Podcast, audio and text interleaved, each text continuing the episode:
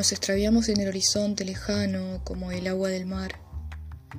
Vagamos hacia adentro, hasta lo profundo, queriendo, deseando ser olvidados. Dejamos el cuerpo en la orilla como ofrenda al viento y lo vimos deshacerse antes de poder flotar. Recordamos nuestras huellas sobre los campos y las canciones que bajo la claridad del cielo supimos inventar, y también los susurros convertidos en gritos para poder respirar. Vagamos hacia adentro hasta lo profundo, buscando la mirada fija de la muerte.